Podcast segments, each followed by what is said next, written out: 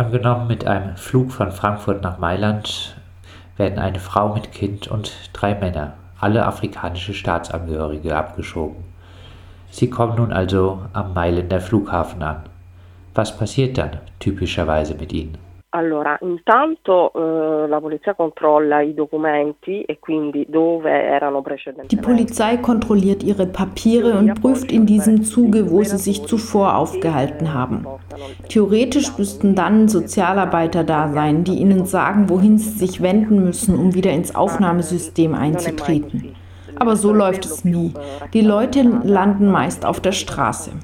Uns ist erst kürzlich ein sehr schwerer Fall begegnet. Eine Eritreerin, die nach eigenen Aussagen minderjährig ist, ist in Mailand angekommen. Zuerst wurde sie befragt. Sie wollte kein Asyl beantragen, weil ihre Angehörigen noch in ihrem Heimatland waren. Und schließlich wollten sie sie nach Rom schicken, ins Abschiebegefängnis Ponte Galeria, das einzige Abschiebegefängnis mit einem reinen Frauenbereich. Wir sprechen von einer eritreischen Frau minderjährig. In dieser Situation haben sich auch die Sozialarbeiter nicht um die Unterbringung gekümmert, nicht um anderes. Es war nur dank des Eingreifens von Aktivisten, die das alles dokumentiert haben, dass die minderjährige Eritreerin nicht im Abschiebeknast gelandet ist. Die Männer werden oft auf der Straße gelassen. Das heißt, man gibt ihnen einen Termin für den folgenden Tag auf dem Polizeipräsidium bei der zuständigen Ausländerbehörde und das war's. Sie bekommen ihren Koffer und landen auf der Straße. Viele von ihnen rufen uns an, manchmal noch bevor sie abfliegen, oft wenn sie am Flughafen sind und bitten uns um Unterstützung als ein Netzwerk, das versucht, eine Unterkunft zu finden, Sozialleistungen sicherzustellen. Das ist aber wirklich schwer.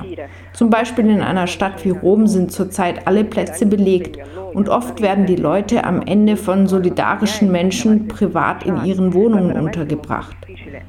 Bei einer Frau mit einem minderjährigen Kind würden wir hingegen nicht erwarten, dass sie vom Flughafen in ein Abschiebegefängnis geschickt wird.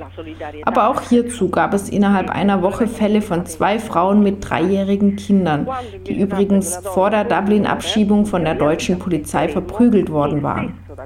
Als sie dann ankamen, standen sie mit ihren Koffern da und es erwartete sie gar nichts. Sie hatten nicht einmal ihre Papiere bei sich. Denn bei Dublin-Abschiebungen erlauben sie es den Leuten oft nicht einmal, ihre persönlichen Gegenstände einzupacken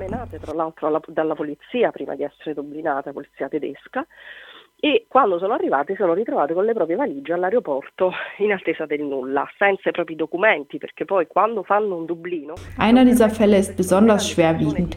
Wir haben ihn vor etwa einem Monat aufgedeckt. Das war eine Frau mit ihrem dreijährigen Kind, die von ungefähr sechs Polizisten regelrecht gepackt worden war. Sie war voller blauer Flecken und das Kind wurde weggetragen wie ein Sack und so wurden sie zum Flughafen gebracht. Das Kind kann bis heute nicht schlafen, weint und sagt immer zu, die Polizei ist böse. Die Grundrechte werden also überhaupt nicht respektiert und die Gewalt gibt es umsonst obendrauf, denn sie leistete keinen Widerstand gegen die Abschiebung. Und in diesem Fall, obwohl es sich um eine Frau mit einem minderjährigen Kind handelte, haben die Sozialdienste trotzdem keine Unterkunft gefunden. Wenn wir nicht ziemlich Druck gemacht hätten, auch mit der Hilfe von Intersos, einer Gruppe von Sozialarbeitern, wären Frauen und Kinder auf der Straße gelandet.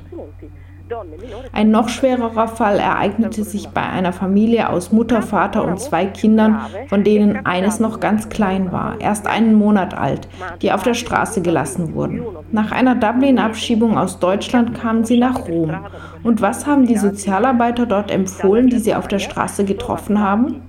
Der Vater solle in eine Kälteschutznotunterkunft gehen. Das ist eine Unterkunft nur für die Nacht, also nicht die Unterbringung, die Dublin-Abgeschobene haben sollten. Die Mutter sollte untergebracht werden und die Sozialarbeiter hätten das Kind genommen. Also ohne seine Kernfamilie wäre es geblieben. Ein Trauma nach dem anderen. So etwas passiert jeden Tag, denn in Italien herrscht ein System, das sich nicht darum kümmert, diese Personen wieder aufzunehmen und sich um ihre Unterbringung zu kümmern. Alles wird den Aktivisten überlassen, die jeweils Kontakt zu den Betroffenen haben. Es gibt kein Aufnahmesystem für diejenigen, die mit einer Dublin-Abschiebung zurückkommen. So etwas existiert nicht eh, che si trovano in quel momento a contatto con queste persone. Non c'è un sistema di accoglienza per chi viene dublinato, non mm. esiste. Sollte eurer Ansicht nach das Dublin-Abkommen abgeschafft werden? Und wie sollte es anders funktionieren?